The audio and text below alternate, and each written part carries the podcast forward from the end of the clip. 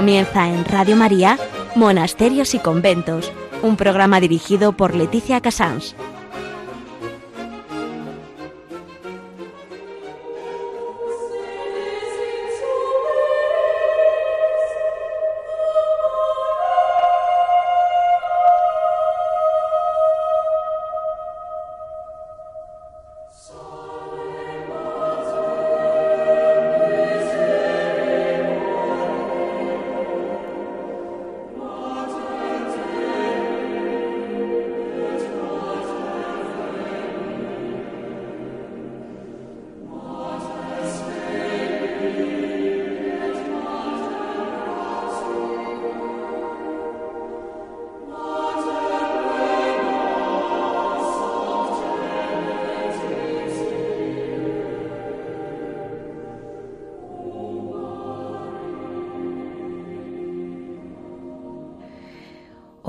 Lunes 7, damos paso a este programa todo especializado realmente en Santa Teresa de Jesús, pero mm, por supuesto no podemos dejar de olvidar en ni un minuto que hoy es el Día del Santo Rosario y Nuestra Señora del Santo Rosario nos va a ir acompañando todo el programa. Em, mm, después de recordar por encima, por encima, muy por encima la vida de Santa Teresa, tenemos mm, una noticia, una cosa que probablemente pocos conocemos, que es, eh, ¿sabemos realmente lo que es un demandadero? El demandadero es el que realmente luego hace posible que las monjas puedan vivir en verdadera clausura y no tengan que convertirse en aquellos grandes latifundios medievales porque no serían autosuficientes, como llaman ahora.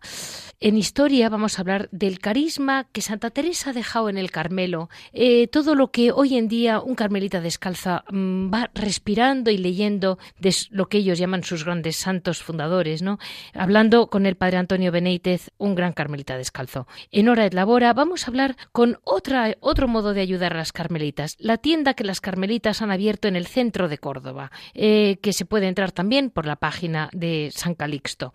Y al final, Javier Onrubia nos comentará algo sobre, no, no, les puedo decir el qué, pero algo que me imagino que estará relacionado con, con los Jerónimos, con los Rosarios o por ahí andará. Ahí estamos y vamos a dar paso a ver si consigo resumirles muy por encima a Santa Teresa de Jesús.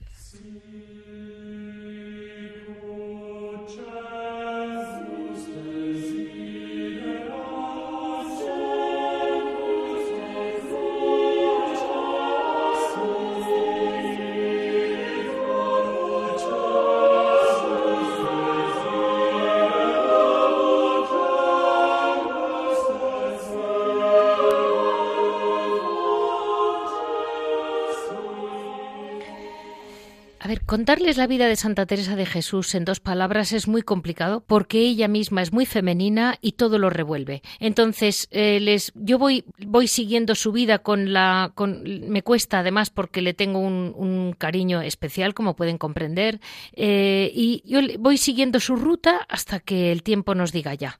Santa Teresa, eh, ya saben que es de las mujeres, realmente mm, fue la tercera doctora de la Iglesia. Las otras son Santa Catalina de Siena, Santa Teresita del Niño Jesús, creo que después se ha nombrado alguna más. Ella nace en Ávila en 1515. De chiquitita ya tenía una inquietud en el corazón con su hermano Rodrigo, busca el martirio, que lo habrán oído porque se quería ir directa al cielo. Eh, muere su madre cuando tiene 14 años y en aquel momento se fue a la Virgen, a una Virgen que está hoy conservada en la, Catedral de Ávila, y cómo se ofrece y le pide a, Nuestra Señora, eh, ella misma escribe, miré una, una imagen de Nuestra señora y le rogué con muchas lágrimas que me tomase por hija suya.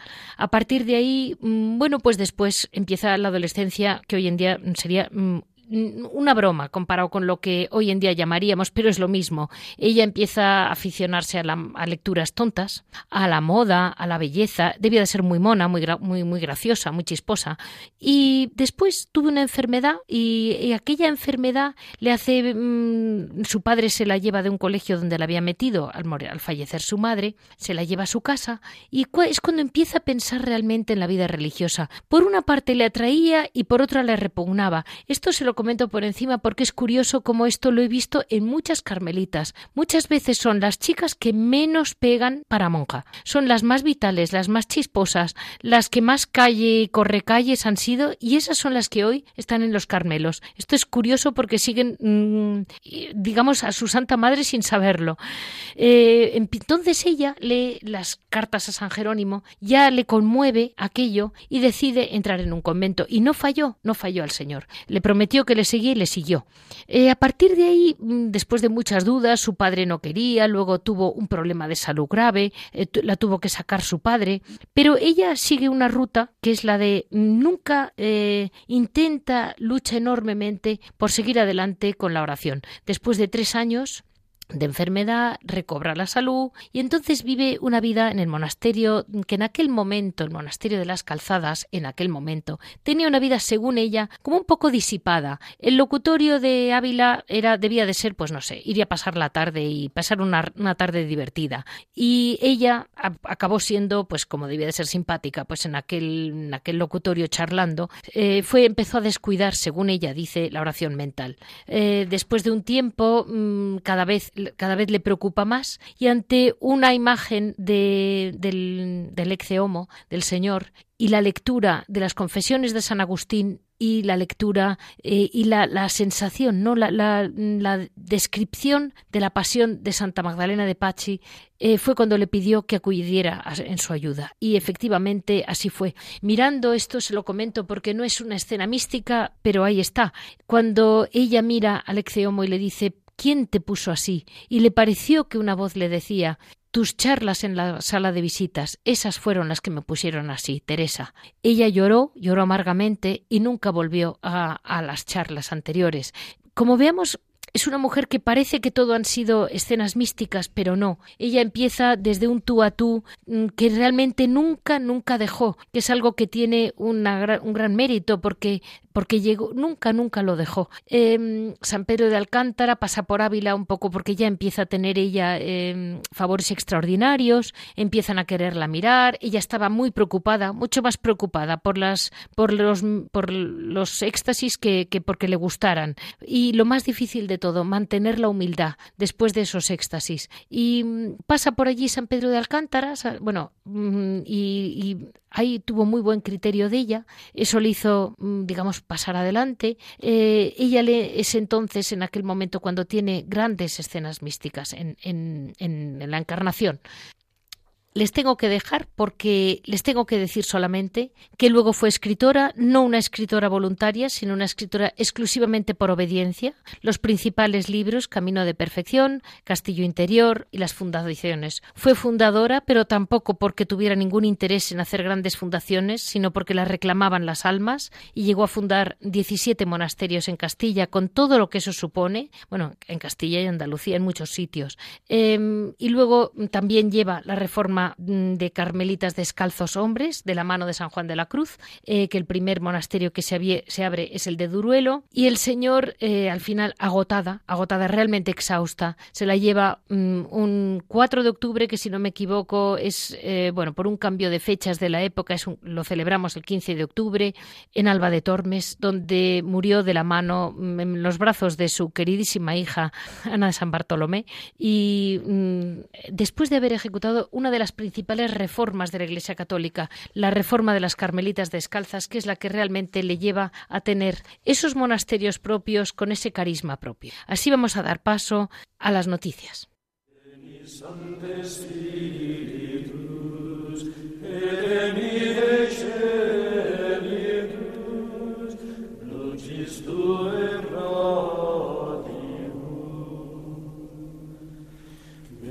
Iba de pauperum, venid adorem,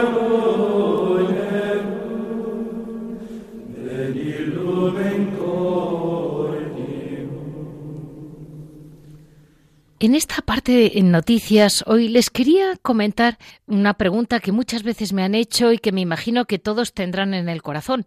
Está muy bien ser carmelita descalza, vivir detrás de una reja, ocuparte pues de tu huerta y tu cocina. Pero ahora me dirán ustedes qué ama de casa, qué mujer de España no tiene que salir a la calle a hacer mil cosas, mil papeles. Eh, ese papel lo ha tenido siempre el demandadero. Siempre ha existido desde tiempos de Santa Teresa y lo hay en todos los grandes monasterios del mundo un demandadero. Y hoy vamos a tener la oportunidad de hablar tanto con el demandadero del monasterio de San José de Ávila como con voluntarios, que son gente que realmente en el tiempo libre, porque las monjas no quiere decir que no tengan nada que hacer durante el mes de vacaciones, que tiene un demandadero como cualquier otro trabajador, eh, sino que, hacen, cómo lo resuelven. Y los museos para los turistas los domingos, ¿quién los atiende? Un poco así. Y vamos a hablar con Paco Luis, que nos va a explicar un poco cómo es aquella vida. Como pueden comprender, mm, me cuesta, me cuesta porque le conozco mucho y sé muy bien lo que hace, pero yo le pregunto como si no le conociera. Muy buenos días, Paco Luis. Buenos días, doña Leticia, dígame. Pues mire, una primera pregunta que le hago. ¿Dan mucho trabajo las monjas? Mucho, mucho trabajo las monjas. Las monjas dan mucho trabajo. Las son las 24 horas que hay que estar pendiente de ellas. O sea, que viene usted a ser como una parte del, guardián de aquel monasterio. Sí, como un guardián, pero que vivo eh, eh, exterior de los muros del convento. Claro. ¿Y, usted qué, le piden? Usted me decía que, hace mm, la, la, palabra demandadero viene de demanda, ¿no? De lo que le demanden. Pero usted realmente obedece a la madre priora. Sí, sí, hay que obedecer a la madre. Cuando vienes a este trabajo ya sabes que lo primero que tienes que hacer es la obediencia obedecer a sus mandatos y a los recados y lo que ellos necesiten fuera de la clausura. Y usted entra en una parte del monasterio que es un trabajo también muy para un hombre, que es la huerta. Sí, la huerta y los jardines también los, llevamos los demandaderos. Los demandaderos llevan lo que no es clausura. Y, una pregunta que le hago, mm, ¿le preguntan cosas los turistas? Porque yo le he visto enseñando la iglesia, abriendo y cerrando. Eh, ¿Le preguntan cosas los turistas? Pues sí, siempre la curiosidad de la clausura siempre llama la atención. Siempre dicen, eh, les, les pica la curiosidad de saber cosas del interior de la clausura. Cuántas monjas hay, son todas mayores, son hispanoamericanas, en fin, cosas, curiosidades de, de, la vida monástica. ¿Y usted qué dice cuando le preguntan si son ancianas? Porque en San José no son muy ancianas. Pues digo que no, que tenemos una casa con mucha salud porque tenemos mucha gente joven. Desde luego. Es lo que suelo decir. Tenemos una casa con mucha salud, de usted, porque la mayoría son jóvenes. Y usted, Paco Luis, que también es sacristán, porque yo le he visto colocando el altar, tiene que saber, como una ama de casa, un poco de todo de todo. Aquí tienes que saber de todo, de todo tienes que, en todo tienes que picar. Tienes que picar la sacristía, tienes que picar eh, eh, en el museo, tienes que picar en los recados, en todos los sitios tienes que, de todo tienes que saber un poco. y una, una pregunta que le hago, ¿qué tal es lo de tener, se lo voy a preguntar también luego, pero ¿qué tal es tener unas jefas jóvenes detrás de un torno que no las ve apenas? Pues muy bien, porque saben muy bien, aunque, aunque están detrás del torno, ellas están en el mundo y saben las cosas. Entonces ellas saben muy bien lo que quieren y lo que, lo que necesitan y lo que quieren que tú cumplas.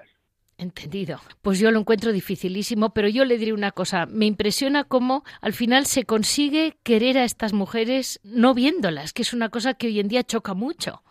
Sí, claro, es que, su cometido no es, no es verse, ellas están escondidas para Dios, escondidas en el, para el mundo, para, para, para, para el exterior, para, para, la vida de fuera. Ellas han venido a glorificar al Señor y ellas tienen que estar escondidas ante los demás, que para eso son monjas de clausura. Bueno, y, y con ayuda suya. Bueno, claro, eso, indudablemente. Para eso es un demandadero, para hacer los mandados que ellas necesiten. Pues yo les acabo de comentar a los, a los oyentes que mm, Paco eh, vive con su esposa en una casa mm, pegada al monasterio. Ella enseña el, el museo, mm, se turnan trabajos entre los dos y la realidad es que cuando llega uno por allí no paran. No, no, se, puede parar. Aquí tienes que estar a lo, a lo que has venido, a trabajar, que es lo que hay que hacer, trabajar. Pues muchísimas gracias, mm, Paco Luis, muchísimas gracias porque está usted ahí todo el año, porque está usted muchas horas pasando el frío y el calor de Ávila y al mismo tiempo pendiente de lo que ocurre en la vida del monasterio. Así es, así es. Pues así le dejamos para que se hagan una idea nuestros oyentes de lo que es vivir como demandadero. Gracias. Dios se lo pague.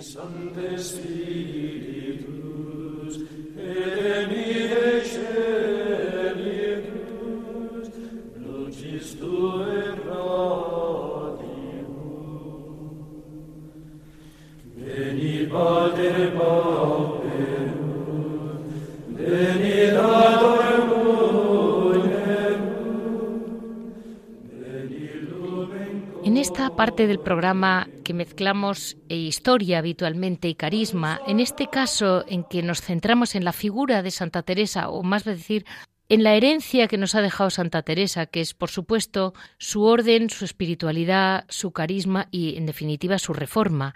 Ella mm, es muy difícil definir para mí exactamente todo lo que fue reformando, porque primero hay que ser carmelita calzada para entender qué es lo que a ella le hizo saltar.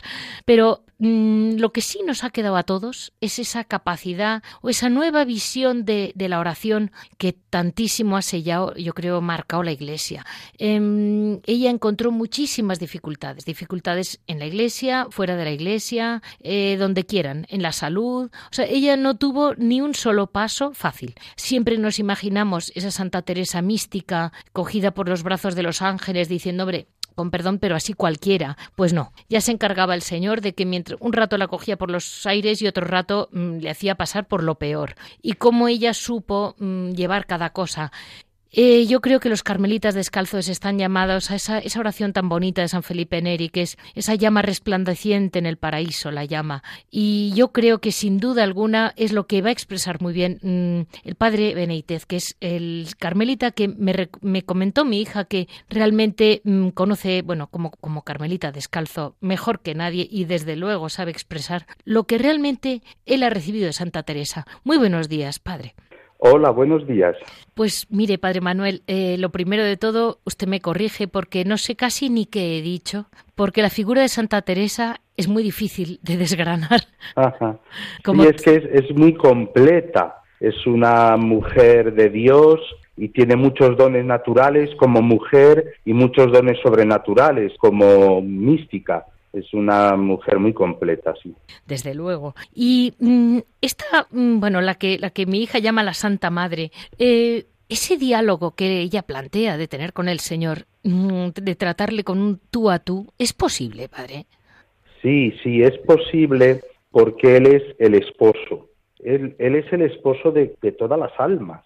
Es el esposo del el esposo amoroso del alma. Él se ha abajado que eso es la encarnación. El Hijo Eterno, la segunda persona de la Santísima Trinidad, toma una humanidad en todo semejante a la nuestra menos en el pecado y vive como, como ser humano, siendo Dios verdadero y hombre verdadero, y al abajarse a ser humano, entonces se convierte en igual, y podemos tratarle de tú a tú y podemos, podemos representarle, hacer imágenes, hacer películas de él. De alguna manera en la encarnación Dios se pone en nuestras manos, se abaja, como dice Santa Teresita, lo propio del amor es abajarse. Dios que es amor se abaja para, para poderle llamarle esposo, amigo, para ser compañero y sí, le podemos tratar de tú a tú. Pues mm, la verdad es que hay veces que mm, te pones a rezar y dices, Dios mío, ¿y, qué harán las carmelitas? Pero ahí te... ¿Y cómo pueden, viviendo de un modo casi eremítico, porque están solas muchas horas al día, según la reforma de, la, de Santa Teresa, desarrollar un amor tan intenso al Señor y entre ellas? Sí, sí bueno, en cierto sentido eso va con la vocación. Quiero decir que cuando Dios llama a una joven o no tan joven a ser monja carmelita descalza, lógicamente le da una gracia particular. Una gracia, mm, la llamada siempre conlleva una gracia. Eh, hay un don y una tarea, ¿no? Sí. Entonces, en esa gracia, la carmelita se abre con un amor exclusivo a Dios, pero también con un amor tierno a sus hermanas. Ya digo, eso va en la gracia de la vocación. De hecho, si no si no tuviese una capacidad de estar muchas horas a solas con el esposo, no valdría para Carmelita. Y si no tuviese unas ganas verdaderas de compartirlo todo con otras mujeres consagradas, pues tampoco valdría para Carmelita descalza. eso va, que esa mezcla es difícil, ¿eh? Sí, esa mezcla es difícil. Esa mezcla es difícil y requiere dos cosas. Una primera, la vocación, que ya lo he dicho, ¿no? O sea, que Dios te llame. Sí. Dios te llame. Y dos, requiere madurez. Eso también es verdad. Hay algunas personas que por determinadas razones no han alcanzado esa madurez, entonces, claro, no pueden entrar en un Carmelo, lo cual no quiere decir que no amen a Dios y no hagan oración contemplativa y no estén entregadas a la Iglesia, claro. Sí, requiere, requiere esas dos condiciones, sí. Es que hoy en día le diré, mm, le diré que es, difícil, ¿eh? es difícil encontrar una persona un poco capaz de todo, de esas dos caras tan importantes. Sí, mire, eh, la sociedad actual genera mucho narcisismo. Sí. Em, siempre ha habido personas narcisistas, evidentemente. Santa Teresa de Jesús en el libro de las fundaciones, con delicadeza exquisita, con delicadeza exquisita, habla de personas eh, bien sea seglares que se metían en la vida de los monasterios, o bien sea que entraron dentro, por la razón que fuera, que, mm, bueno, pues dice la gente, hacían de su capa un sallo. O sea, que era yo, mire, la persona narcisista es una persona que dice, a mí me lo deben todo y yo no debo nada a nadie. Y, es curioso que a veces era eso entre personas de oración. Eh, y es que esta sociedad lo genera. Si lo había en la época de la Santa, ahora más. Eh, dice la gente joven, yo a mi bola. Bueno, pues sí, es verdad que tú eres una persona y por tanto eres independiente y eres libre, pero si quieres seguir a Jesús, tiene que ser compartiendo, porque la, la vida cristiana es profundamente personal, pero no es individual. Siendo personal es comunitaria. Lo contrario de comunitario es individual. Personal, es más, eh, las ricas personalidades hacen que la iglesia sea más interesante y más maravillosa, ¿no? Pero sí, sí es verdad, porque hoy día se confunde el que yo tengo un gusto, una preferencia, con el que yo hago eso y nada más. Sí, sí eh, totalmente. falta esa capacidad de sacrificio que nuestros mayores tenían, es verdad. Y yo diría, padre, que ahí ahora ha entrado esa idea de la educación de la autoestima, que a un chico o a una chica que es, mm, pues yo qué sé, eh, muy poco dotada para la pintura, le dicen que todos sus dibujos son preciosos para que la niña no pase un mal rato. Y claro, la niña se cree Velázquez. Y cuando llega la hora de la verdad, pues pues sale la realidad que es que era fatal. Y, y es durísimo porque te, no estás resolviendo nada, estás como prolongando el problema, ¿no? Claro. Claro, fíjense que algo tan teresiano como la verdad, la Santa Madre ante todo ama la verdad.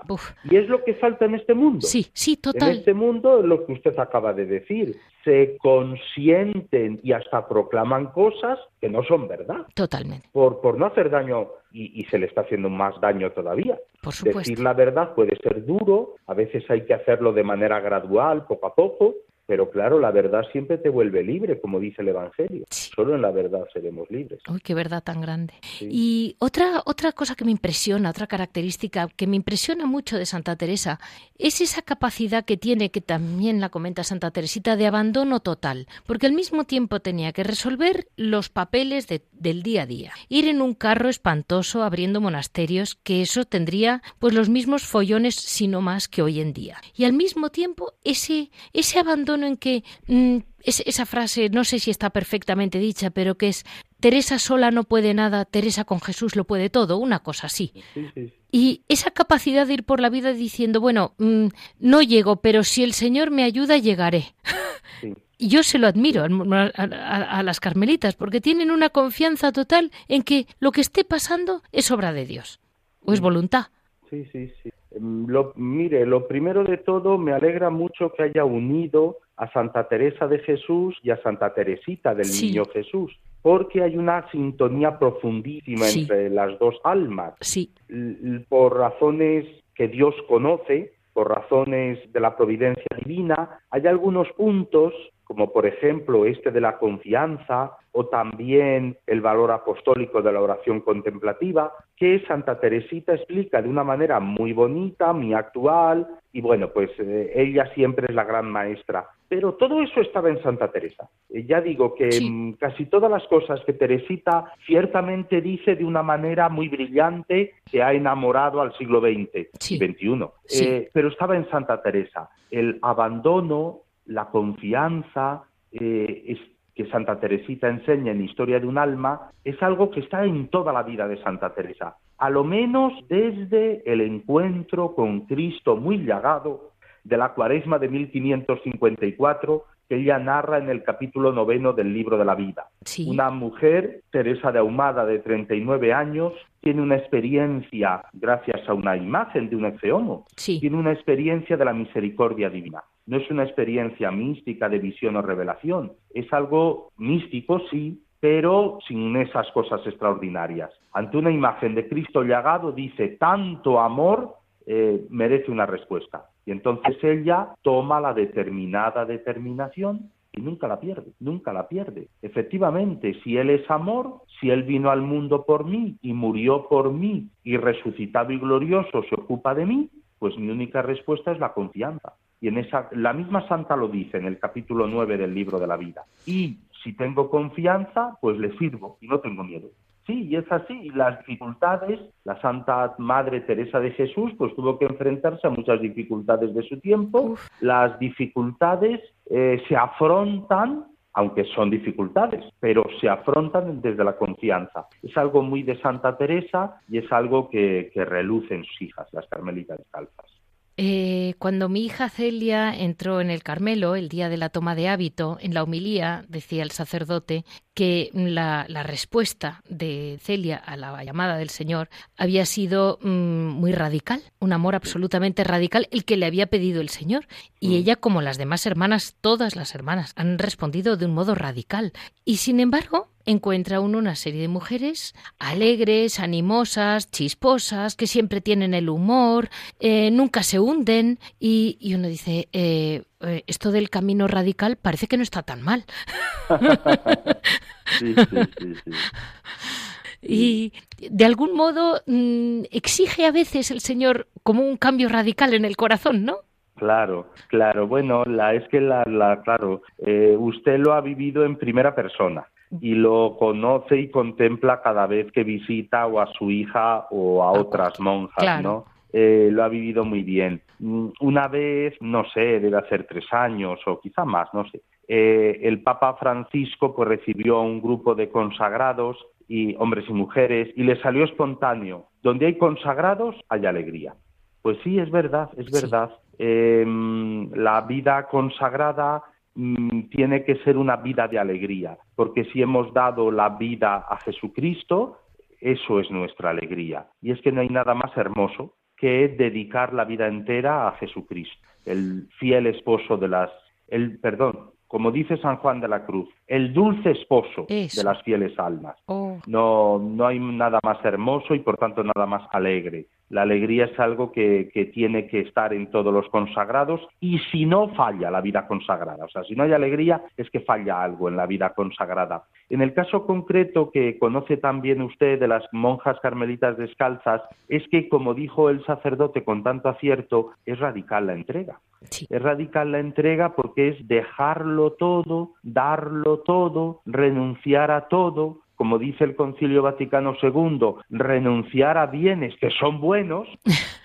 por otro, por otra vida que es más oportuna, porque hay una vocación y para que la entrega sea sea a Cristo, pues pues lo oportuno es esa renuncia, ¿no? Esa renuncia de bienes que de por sí son buenos.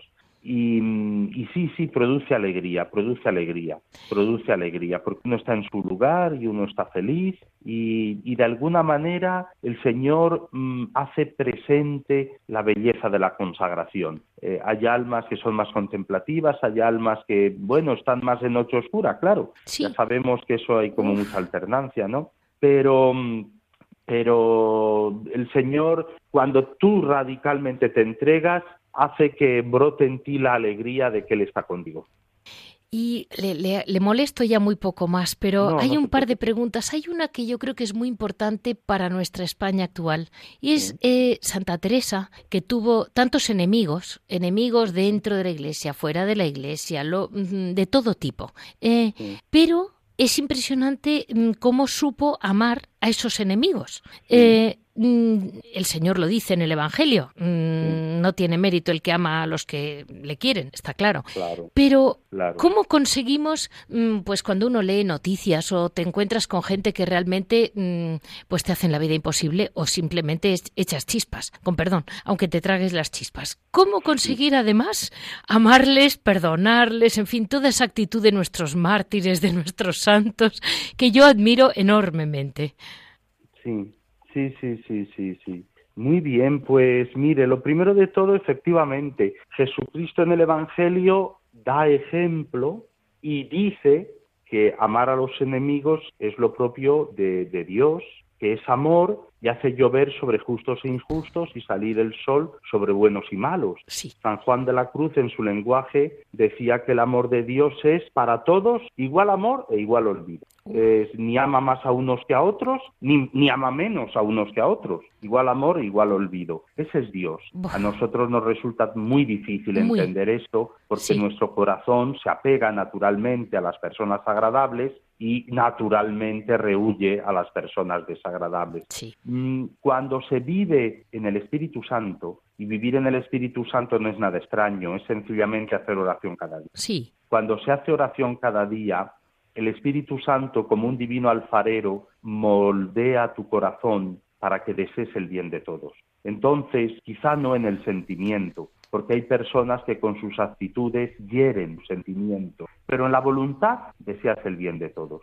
Y ya no deseas que los perseguidores de la Iglesia sufran, deseas que se conviertan y ya no deseas que esa persona tan desagradable, que bueno, que dice esas cosas y que ofende tanto, eh, sufra. No, lo que quieres es que se convierta. Ya digo, es el, es el Espíritu Santo. A la persona que hace oración, el Espíritu Santo le renueva el corazón para que sea como el corazón de Jesús. Y entonces brota un amor que no es sentimental, porque sentimentalmente siempre amaremos más a unos que a otros. y algunos nos herirán. Es un amor de voluntad, de querer el bien de todos, que todos se salven, que todos lleguen al cielo, que todos conozcan al Señor. Y entonces ya no, ya no hay enemigos, hay pecadores que tienen que convertirse. Y aquí entra, padre, una, una cosa que yo creo que nos pasa mucho hoy en día. Nos, Lo veo en funerales y cosas así, que es que sin querer estamos con el juicio humano de decir, uy, este hombre o esta señora era buenísimo porque rezaba mucho, porque se le veía dar a los pobres, bueno, mm, lo que vemos con nuestros ojos,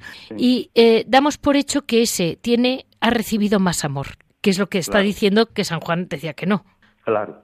Claro, claro, claro, claro. No, incluso con la fe. La, la, gente dice que, bueno, ese no cree porque no ha recibido la fe. Sí, sí, la ha recibido. Lo que pasa es que no ha contestado que sí. Nosotros hemos contestado que sí.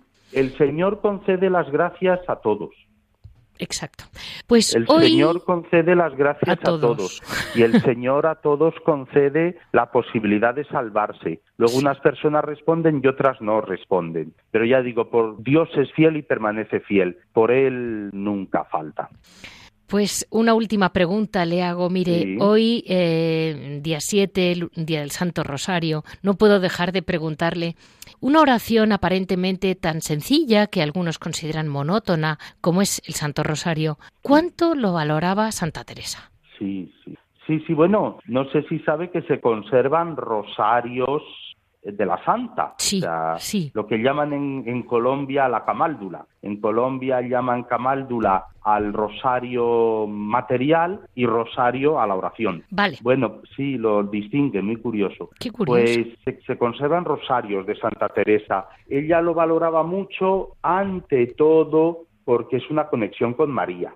Eh, la impresión que tengo es, lo digo porque en el año 2002, el 16 de octubre, el Papa San Juan Pablo II nos propuso el rosario ante todo como una oración contemplativa cristológica desde el corazón de María.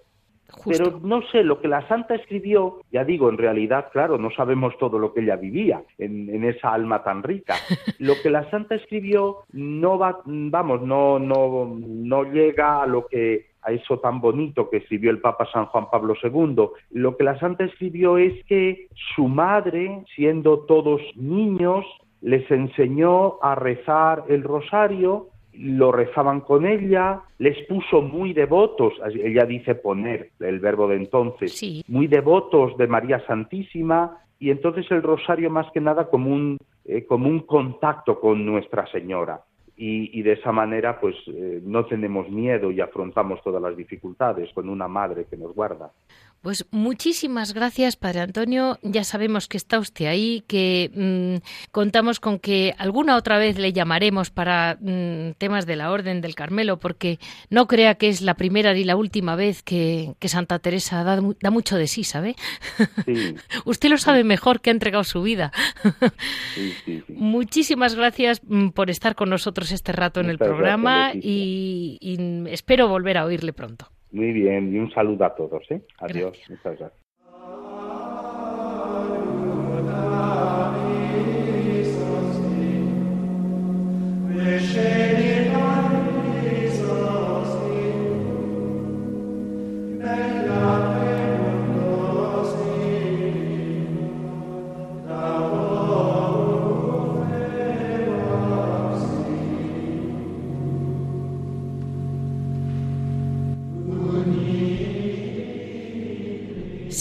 Con, con, el día de hoy en que estamos comentando las posibles ayudas que hay a los monasterios y para que las carmelitas sigan realmente la vida de esa gran Santa Madre, como la llaman ellas, de esta Santa Teresa, casi inigualable dentro de la historia de los místicos y de las grandes mujeres de España, eh, pues otro papel es quien comercializa todo lo que hacen, porque no quiere decir que estén quietas. Y las hermanas de San Calixto, que es un monasterio que les he comentado alguna vez como precioso, pero eso sí, perdido en la montaña de Córdoba. Eh, ellas no escogieron irse a la montaña, eh, fue un donativo y la casa es, preciosa, eh, andaluza, imagínense encalada, rodeada de los árboles, pero eso sí, nadie compra en una montaña. Entonces han abierto una tienda en el centro de Córdoba y se encarga de ella Elena, que va a estar con nosotros hoy diciéndonos qué es realmente vender eh, productos hechos por monjas en lugar de vender mm, productos hechos por una multinacional china. Muy buenos días, Elena. Hola, ¿qué tal, Leticia? Buenos días. Buenos días. Pues a mí me pareció es preciosa la tienda. Lo primero de todo decirles a nuestros oyentes que la página es www.sancalixto.org. Es es, punto es. Punto es. Y así ya aparece en nuestra tienda. Tienen una tienda en Córdoba. Mm, y Elena, dime, cuando empiezas a vender trabajo, mm, las cosas me decías ayer, puedo estar una hora vendiendo un jersecito, unos patucos hechos por ella. Em, ¿Qué impresión da saber que lo que tú vendes está mm, hecho a mano, con tiempo, sin prisa y, como tú me decías, rezando? Pues así es, Leticia. Eh, sobre todo, eh, ellas no, el punto de venta no está pensado como um, con, la, con, el eje de decir se vende, se gana, explotar. No, solamente ellas con, desde su oración, con su, sencillez. Eh, de lo aquí de lo que se trata es de vender el artículo, pero es una manera de dar a conocer el trabajo tan laborioso, tan duro de nuestras carmelitas. Yo siempre digo yo siempre digo, eh, como te decía ayer, cuando yo vendo un patuco no es la explotación de ese artículo, sino eh, transmitirle, transmitir em, con el cariño, con la humildad, transmitiendo siempre que nuestras religiosas, cuando están elaborando un patuco, están siempre unidas en oración, orando por las personas que, mm, que, lo puedan emplear, que lo puedan usar. Elena, una pregunta. Eh, ¿Vosotros vendéis eh, ropa de niños, faldones, trajecitos, em, todo lo que es bebé, vamos a llamarlo así, que además hay unas cosas preciosas, bufandas, chaquetitas, jerseys, todo lo que es punto, y además también figuras de escayola y marmolina? Eh, nosotros, perdona, eh, bueno, el punto de venta eh, se vende, eh, está dividido, digamos, en dos o tres, ¿no? La, tienda seleccionada, lo que es artesanía infantil, sí. lo que son las imágenes sí. y decoración, decoración. Abarca esas tres, esas tres secciones. Entendido. Porque también tenéis bandejas, cestillos lámparas elaboradas con cuernas, porque aquella zona es muy rica de cacería. Entendido. La famosa, la famosa berrea. Entonces los, los cazadores le, le dan a las monjas eh, todos los ciervos y demás, todas las cuernas, para que ellas artesanalmente elaboren unas lámparas preciosas, preciosas, preciosísimas. Y tienen unos dibujos de ciervos y unos dibujos de perdices preciosas. Todo eso lo pintan lo dibujan las hermanas, sí. Me decías, mm, del mismo modo, que, que, cada niño que vaya a usar ese faldón, que sepa que ese ejercicio está elaborado con amor de Dios, como dicen ellas siempre. Y no es impresionante hablar con ellas, con, con la paz con que venden, o como tú decías muy bien, o no venden. Tampoco les pone nada nerviosas. Así es porque a mí me, me, admira eh, hasta qué punto las religiosas están como mm, absolutamente abandonadas en Dios. Si este mes se vende, estupendo, y si no se vende, pues tampoco es una tragedia.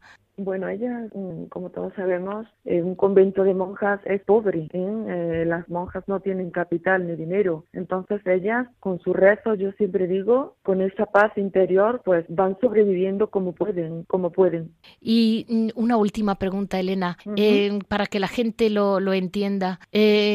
¿Hacen un gran negocio o simplemente sobreviven? Oiga, sobre, sobre, solamente sobreviven, sobreviven. No se gana dinero, la, no se gana ver, eh, ya te decía que no se trata de ganar gran, gran cantidades de dinero, pero sí una manera de, bueno, eh, una ayuda, porque ellas necesitan, necesitan vivir, ellas viven desde la pobreza. ¿eh? Sí. Así yo quiero muy, muy humilde, muy humilde, muy humilde, sí. Pues muchísimas gracias porque realmente mm, lo que es muy muy bonito es todo lo que vendéis. Se nota que detrás está esa, esa unión que decía Benedicto XVI entre la, estética y Dios, que realmente mm, en este caso es imborrable, porque hay un sello de cuidado y de estética en cada cosa que realmente yo le recomiendo a la gente que entre en la página, las vea y desde luego quien vaya a ir a Córdoba mm, que haga un esfuercito.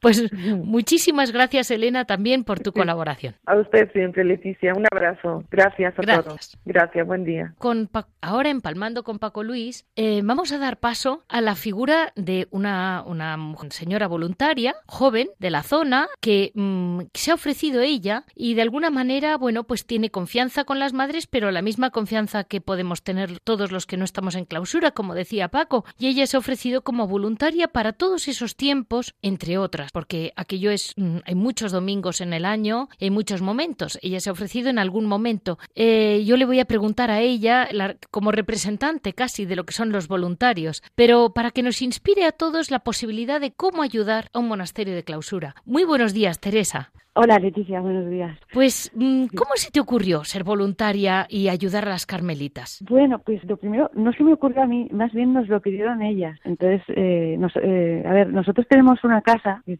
vamos mucho en Ávila, muy cerca del convento, y ahora las conocemos desde hace muchos años y hemos ido contactando por diversos motivos y, nada, pues como cada vez nos conocíamos más, pues ellas nos lo pidieron. Empezamos haciéndole algún recado de, pues, ¿se vais esto para una persona de más Madrid, a Ávila, sabías que hacíamos el viaje muchas veces. Después cuando vinieron las reliquias de Santa Teresita, ya nos conocían un poco, sabían que teníamos una niña y recibieron las reliquias de unas niñas pequeñas que le echaban pétalos de rosa, entonces fue nuestra hija, a raíz de esto pues las conocimos más. Después, yo que sé, también por un asunto de una carta de la Beata Ana San Bartolomé, que, que estuvo en el convento, pues también tuvimos, bueno, y poco a poco, hasta que las fuimos conociendo más y empezamos algunas, de suelta, alguien de casa hizo de voluntaria, y ahora he ido yo dos temporadas, que es cuando Paco Luis está de vacaciones. Bueno, es que me parece un voluntariado que aparentemente, de cara a la gente, puede parecer como poco gratificante, porque muchas veces la gente va a voluntariados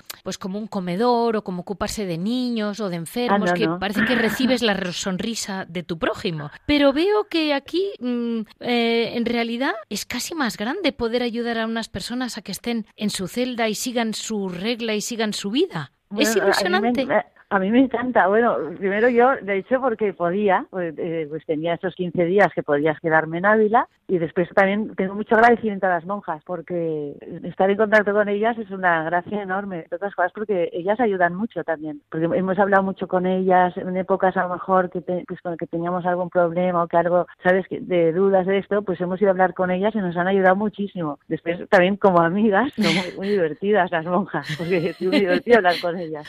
Y, Entonces tienen otro punto de vista, de, ¿no? todo lo ven a través de la fe, de los ojos de Dios, entonces es muy importante también después escuchar la opinión de una persona que vive siempre en oración. Entonces, ya solo por agradecimiento, por lo que rezan por nosotros, a mí ya me, ya, ya me gusta hacer esto. Puedo, lo, tengo, además lo tengo muy fácil, voy en un minuto llego, y, y después hay una cosa, pues me parece curioso también, pues ver quién va al museo, cómo, no sé, cómo funciona todo, que, que vas conociendo lo que pasa en un convento. La verdad es que tiene gracia, tiene gracia estar ahí y, es muy agradable además. es pues una cosa tranquila, muy bien. Una última pregunta que te hago y que es muy parecida a mí muchas veces me dicen, y a tu hija solo la ves detrás de las rejas, y a tu hija no puedes darle besos ni abrazos. y yo me toca explicarle a la gente, pues no, no le doy ni besos ni abrazos, mi hija vive donde, donde el Señor ha querido que viva, pero claro, mm, tú estás igual, tú trabajas para una gente a quienes vas teniendo un cariño loco porque se nota, como le pasa a Paco Luis, que las quiere a todas una por una y se las va reconociendo por la voz, se las reconoce detrás de las paredes. Todavía no las reconozco yo. Pero bueno, es una lista para saber quién hablo, quién está, dónde está. me, lo imagino todo, pero nada, alguna la conozco más que a otra, pero... Ay, ¿qué, me vas a preguntar? Eso, la pregunta es, ¿qué, qué tal te sientes con unas jefas mm, jóvenes? Porque son chicas jóvenes mm, de tu edad o más jóvenes y que solo las Bueno, yo bueno, eh, sí, eh, yo creo que hay de 20, 30, 40, ¿no? hay de todas las edades. Hay de todo, sí. Pues nada, genial, a mí me encanta.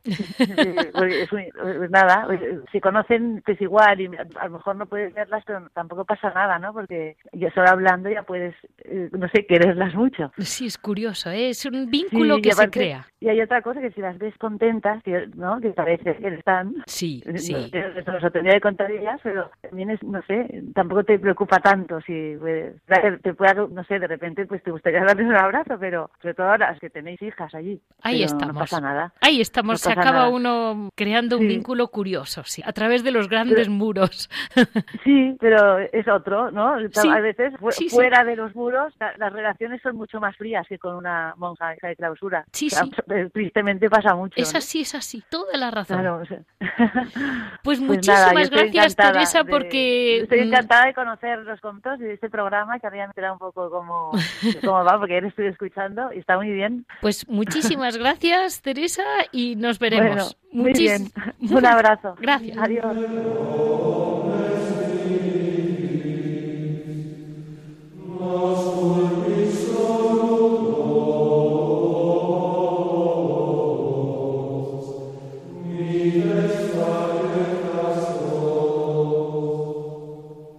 Aquí estamos en Piedras Vivas con Javier Onrubia, que siempre está con nosotros, dispuesto a aportar algo. Muy buenos días, Javier. Buenos días, Leticia, ¿qué tal? Muy bien, aquí estamos. Pues mira, eh, hoy ya el programa que habrás oído, que es todo mm, sobre Santa Teresa, como es natural, porque yo no puedo dejar a Santa Teresa colgada, ningún octubre.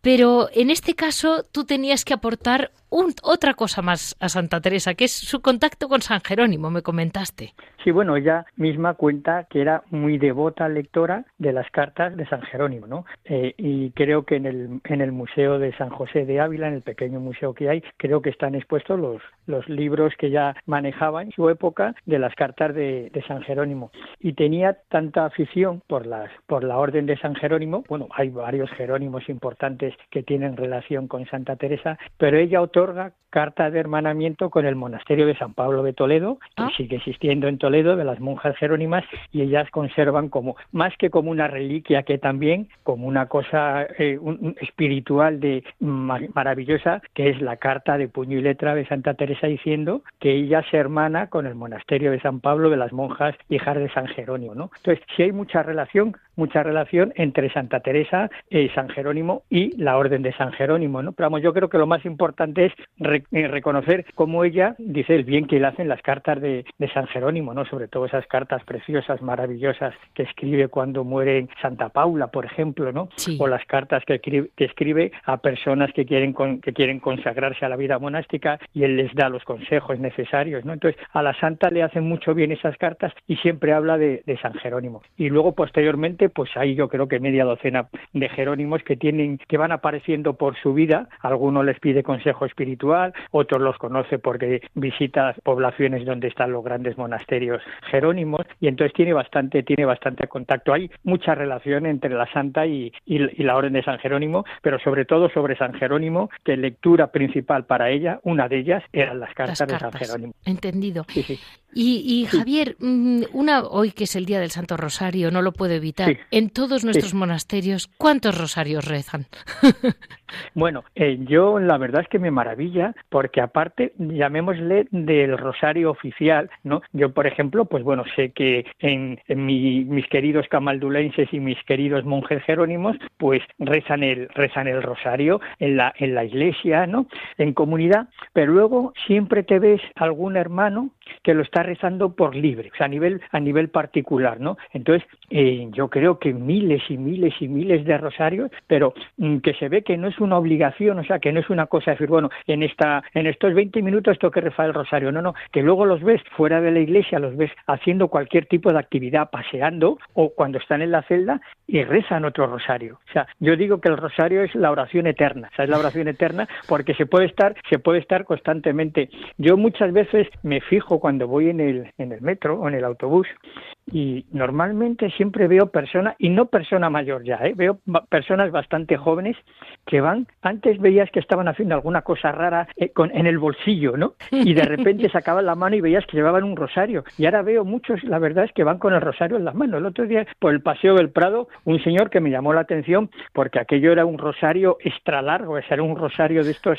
larguísimo, gigantesco. Y el hombre lo llevaba en la mano, iba rezando tan, tan tranquilo, tan feliz, se le veía una cara de felicidad al hombre entonces, yo creo que, que se sigue rezando, se sigue rezando mucho. Y la verdad es que a mí cuando veo a alguien por la calle que va rezando el rosario me lleva una, me lleva una alegría bastante grande porque no es una devoción mm, que puede parecer monótona, sosa, repetitiva, sino simplemente como todas las oraciones vocales hay que interiorizarla y sentirla, ¿no? Entonces, claro, habrá momentos en que estés bien, te sientas bien, otros que te sientas mal y otro ni bien ni mal, ¿no? Pero que tiene su miga, tiene su jugo, lo que pasa que hay que saber sacarlo, ¿no? Pero no es una cosa que espante, que muchas veces dice, uy, el rosario, si es que siempre es lo mismo. Bueno, pues siempre todo es lo mismo, ¿no? No hay nada nuevo bajo el sol. Pero es curioso cómo grandes, grandes monjes y monjas que escriben luego cosas muy profundas y muy elevadas a las que no llegaríamos, eh, desde luego yo a pie, y sin embargo sí son muy devotos del rosario.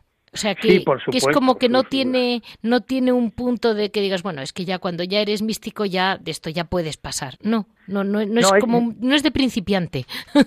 No, no, que va, que va, de principiante no es, o sea, es, eh, yo creo que es como un ancla a la tierra y entonces, pues bueno, es una, una forma sencilla de, de, alimentar el fuego, de que no se apague la hoguera, o sea, una forma muy sencillita pero muy eficaz, que luego puedes subir, puedes elevarte, mm, subir infinitos peldaños, pero que el principal, la base es esa de que hay que alimentarlo. Entonces, yo creo que la mejor manera de mantener el fuego encendido, el mejor sistema para mantenerlo, en muchísimas ocasiones es el rosario. Y, no sé si fue San Juan 23 que dijo que era la Biblia de los pobres, el rosario. O sea, que cualquiera podía rezar el rosario y sacar mucho fruto, mucho provecho. Entonces yo creo que sí que es muy es muy es muy necesario y bueno, grandes grandes grandísimos santos, ¿no? Santo Domingo de Guzmán, por ejemplo, Bueno, es que pues dicen, es un caso aparte. Claro, Santo Domingo de Guzmán, eh, el Padre Pío. Sí, el Padre Pío también, ¿no? O sea, que hay especialistas, ¿no? Un laude de rosarios, ¿no? Que ya es una cosa magnífica, ¿no? Pero vamos, que yo creo que la lección porque muchas veces decimos, uy, pero yo no puedo hacer rezar diez rosarios completos al día, como no sé, por ejemplo, como el Padre Pío, ¿no? No puedo hacerlo, bueno, pero sí puede rezar uno o medio, ¿no? O sea, todo, todo es empezar, ¿no? Entonces yo creo que esos ejemplos, a mí me gusta mucho ver estas monjas mayores ya venerables ancianas de la comunidad que siguen con el rosario. El año pasado me contaba una dominica de Toledo, ya mayor, me decía, dice yo, fíjese, llevo 60 años aquí en el monasterio Dice, todos los días rezo dos o tres rosarios. Dice, lo que pasa que es que, claro, luego me confieso, porque a lo mejor en el segundo o en el tercero se me olvida cuántas aves María llevo o no llevo, y entonces empiezo otra vez. Y yo le decía, madre, pero 60 años rezando varios rosarios al día. Digo, esto es sacar la calculadora, pero vamos, una cosa terrible, no, pues vamos, terrible en el buen sentido de la palabra, pero ¿cuántos rosarios Menos mal, menos mal que está ella, menos mal que está ella para sopesar. efectivamente, para, para, para suplir lo que nosotros no hacemos, pero me, conmovía que dijese, yo me confieso porque ya se me olvida, y decía, pero si lleva 60 años rezando, yo creo que tendría unos alrededor de 90 años, y me decía, me confieso porque es que se me olvidan ya las aves marías que he rezado. Y yo decía, madre, pero ¿cómo no se me van a olvidar? ¿No? Y entonces yo decía, bueno, esta mujer debe de llevar a lo mejor el doble o el triple de lo que dice, porque cuando se, cuando se equivoca no es que lo deje, sino que empieza otra vez. Y entonces yo ahí vi la, vi la encarnación, la personalización de eso famoso que siempre oímos de la oración continua. Sí. Yo dije, esta, esta mujer es la oración continua. Sí, sí. en cuanto tiene un momento, está con el rosario, ¿no? Además, sabes que, eh, bueno, todas las mujeres de clausura suelen llevar un, un rosario más grande de lo, de, lo, de lo habitual. Hablaba el padre ahora de los rosarios de Santa Teresa, pues también en el pequeño museo de, de la Casa de la Santa en Ávila se conserva un rosario de Santa Teresa, ¿no? Y era de cuentas gordo, muy gordo, grande, ¿no? Y a mí me llama mucho la atención esos rosarios tan grandes, ¿no? Los cartujos, por ejemplo, también los llevan, los llevan bastante, bastante grande, ¿no? Y y no sé quién dijo que es el mejor arma de combate del cristiano, el rosario. sin duda. pues te tenemos que dejar porque te tenemos que dejar, porque la radio es así, de cortante. Pues Muy bien. muchísimas gracias por, por haber estado con nosotros hoy y en un día en que el rosario hace falta siempre revitalizarlo. Muchas gracias, Javier. A ti, buenos días. Gracias. Este ha sido el programa de hoy, lunes 7 de octubre, un día tan especial porque realmente todos tenemos que tener presente el Santo Rosario y por supuesto recordarles que dentro de unos días celebramos a Santa Teresa, día 15. Ya saben que para cualquier comentario o duda pueden comunicarme monasterios y conventos arroba radiomaria.es. Les repito, monasterios y conventos arroba radiomaria.es. Muchas gracias a todos ustedes, especialmente a Javi que está aquí conmigo siempre con una paciencia casi, casi, casi rayando a Santa Teresa y así lo dejamos.